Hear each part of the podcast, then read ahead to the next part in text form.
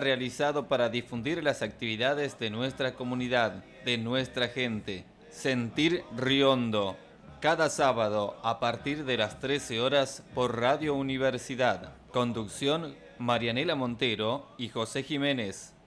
Viva mi tierra linda, las que hermano te de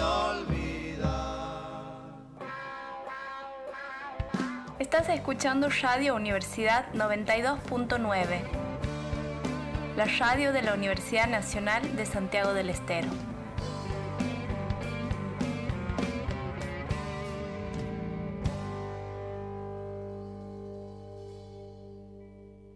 En la mañana de Radio Universidad tenemos gente que sabe de lo que habla. Escucha todos los días a nuestros columnistas especializados. Ahora, en Agenda Propia, la columna de Humanos con Recursos, con Víctor Hugo Fernández. Muy buenos días, Víctor, ¿cómo estás? Bienvenido. Hola, buenos días, buenos días Ernesto, buenos días a toda la audiencia. ¿Cómo estamos? Muy bien, estamos, bueno, uno dice esto por reflejo, ¿no? Bien, re bien, todo bien, ok, ¿no? Pero ¿para qué te voy a contar? ¿no? No, ¿Para qué te voy a contar el día de diciembre? ¿Sabes una respuesta más, una respuesta más este, intelectualmente honesta y desde el corazón sería, le estamos poniendo onda. Eh, está. ¿No? Está mejor. Estamos reventadísimos, no sé, a vos te debe pasar también hasta el año, la cantidad de compromisos con materias, profes, estudiantes, laburo, bueno, pero vamos, poniéndole pilas. tal cual. Parece que me acabas de dar el pie como si lo hubiéramos A propósito, esto está todo guionado. Estoy guionado, porque el tema de hoy de la columna eh, Humanos con Recursos, eh, crisis de compromiso en las organizaciones y posibilidades de, acción. Crisis de compromiso. Sí. ¿De dónde viene la crisis de compromiso en las organizaciones? Bueno, es una variable que se estudia bastante en, las investigaciones que hay sobre tanto como satisfacción laboral, como de, rendimiento en el trabajo, el, concepto, bueno, en inglés, engagement, en castellano compromiso, se estudia como, como una variable de interés porque justamente en los ámbitos laborales eh, me interesa mucho que la gente esté comprometida, o sea, que esté identificada con los objetivos organizacionales, que tenga la camiseta puesta, que tenga un sentido de pertenencia, que tenga ganas de ir a trabajar, que sienta que, trabajar es, construir un mundo, que, se, que, trabajar es, asumir desafíos. Esa, digamos, de, dicho de esa manera, eh, uno puede entender un poquito el compromiso y cómo desde el otro extremo está el agotamiento emocional, el agotamiento, eh, desde el otro, lo que el otro extremo. O sea, siento que no me identifico con nada, nada, todo me resbala, no tengo ganas de hacer nada, eh, me parece todo que ha perdido sentido el trabajo. Ese es el otro extremo, bueno, que el concepto, digamos, más eh, hasta patológico diría es el síndrome de burnout Claro. Eh, Del cual se habla mucho en nuestros tiempos como si fuera algo nuevo, mm, pero no sé si está nuevo, pero bueno, hay, hay, No, no, no es para nada, no, no es un concepto para nada nuevo. Eh, de hecho, de la década del 70, el concepto de síndrome de burnout, pero, pero bueno, o sea, está el síndrome de burnout técnicamente definido, que ahora se ha agregado, eh, la Organización Mundial de la Salud lo, ha agregado como un problema de, de los ámbitos de trabajo, como oficialmente, el síndrome de burnout se da más en las personas que cuidan a otras personas, médicos, docentes, personal que atienda al público, eh, eh, también en, puestos de gestión, ¿no? todas las, posiciones que tienen que tener mucho contacto con otras personas y tienen que cuidar a otras personas están más expuestas, tienen más prevalencia síndrome de burnout. Pero bueno, hablando del tema este, que es el otro que es el tema del compromiso, cuando hay una crisis de compromiso que, podemos trabajar, bueno, traigo tres propuestas, digamos, ¿no? Como para, para pensarlas. Una es cambiar, en los ámbitos de trabajo, cambiar la demanda irracional por el desafío significativo. Que es esto de cambiar la demanda irracional. Estamos acostumbrados en los ámbitos de trabajo a, a, recibir y a dar, con los que tienen posiciones de, organización o de gestión, a, tirar las demandas, digamos, entre comillas, al, al, personal, decirle tiene que resolver tal problema, hay que ver tal cosa, hay que hacer tal ruta de, reparto, hay que, ¿no? Eh, y, o, tenemos que digitalizar todos estos procesos, o tenemos que hacer que funcione sí o sí el, el sistema, o tenemos que lograr eh, incorporar a tal persona en tal tiempo, y bueno, todo eso se traduce en demandas que son eh, irracionales. ¿Por qué irracionales? Porque eh, todos nos damos cuenta, si lo analizamos dos minutos, que no nos alcanza el tiempo para, para hacerlas, digamos, en, la, en el día no nos alcanza el tiempo para hacerlo, entonces te vuelve una demanda irracional. Claro. Si físicamente no te alcanza el tiempo para tener ocho reuniones y tener atención en todas, y bueno, no te ponga ocho reuniones, digamos, sería una demanda irracional hacerlo. ¿Sí? Pero sin embargo lo hacemos, y en este tiempo nos sobreexigimos, y esa sobreexigencia, ese desequilibrio entre las demandas y lo que tengo como recurso para hacer frente, es donde se, da justamente esta, esta, crisis de compromiso. Si no puedo lograr eh, todo eso que se me, se me exige, estas demandas son tan irracionales y tan lejanas, tan inalcanzables, más, más que ya no, no eh, bajo los brazos, ¿no?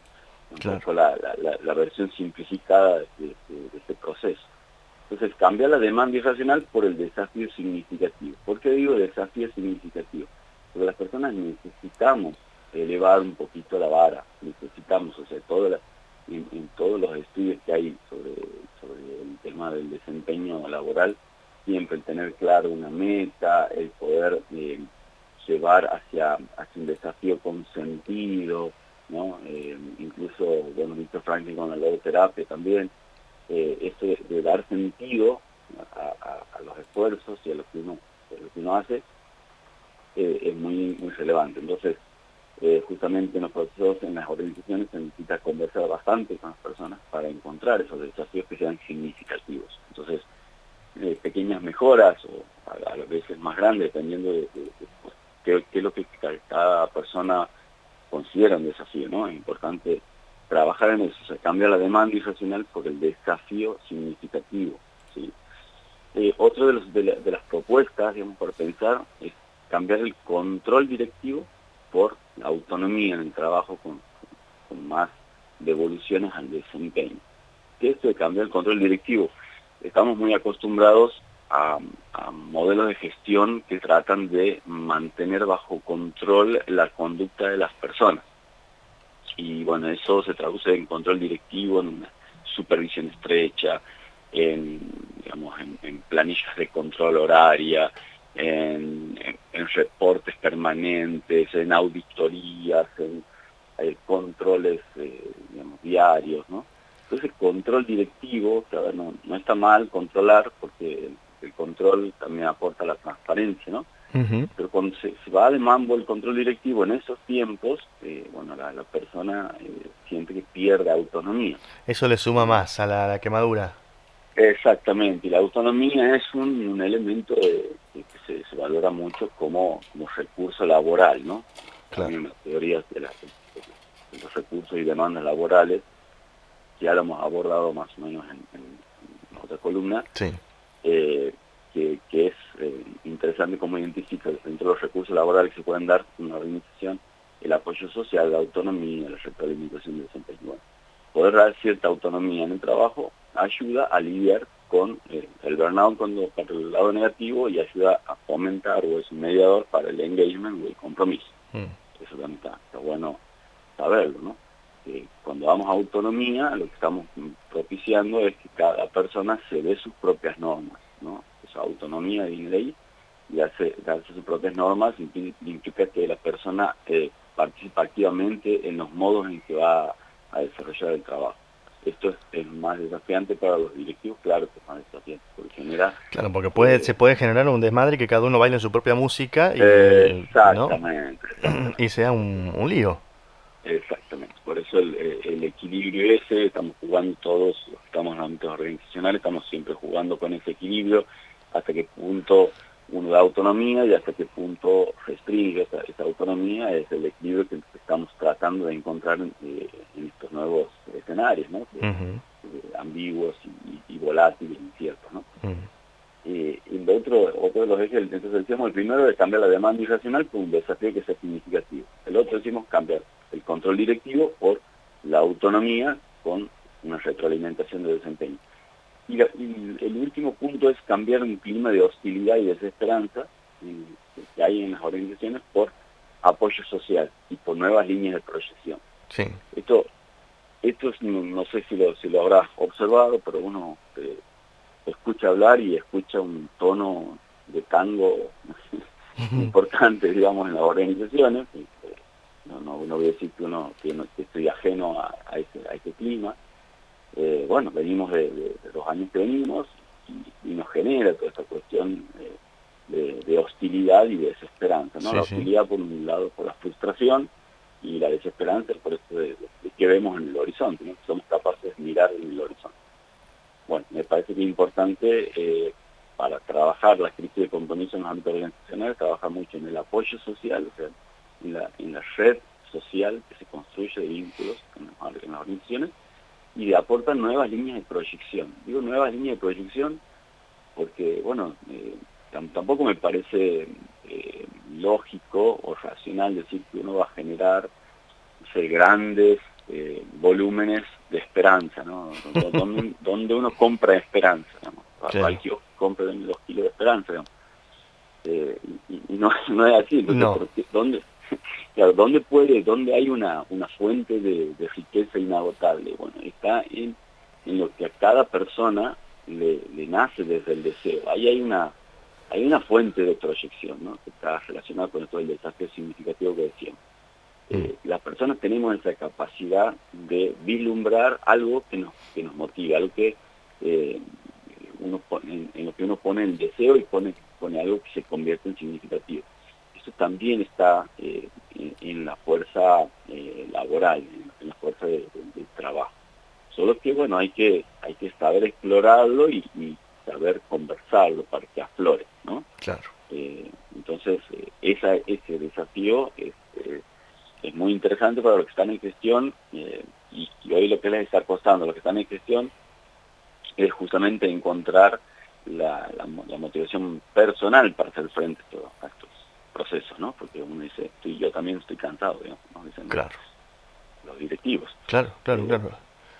Eh, claro, entonces, pero pero por ahí pasa, me parece que pasa eh, algo algo muy interesante, bueno, para encargarlo de cara al, 2022, ¿no? Porque bien, ahora es como que, tenemos que entrar en un terreno de, renovar pilas, digamos, de, renovar energías, eh, pero bueno, el, año 2022 puede ser un año de, cosas muy positivas. Al, momento de, compararlo con los anteriores, bueno, tenemos como muchas posibilidades de salir eh, bien parados de esa comparación. Bueno, ahí nos estás vendiendo un poquito de esperanza, ¿eh? Y, gratis. ¿Qué tal? y gratis.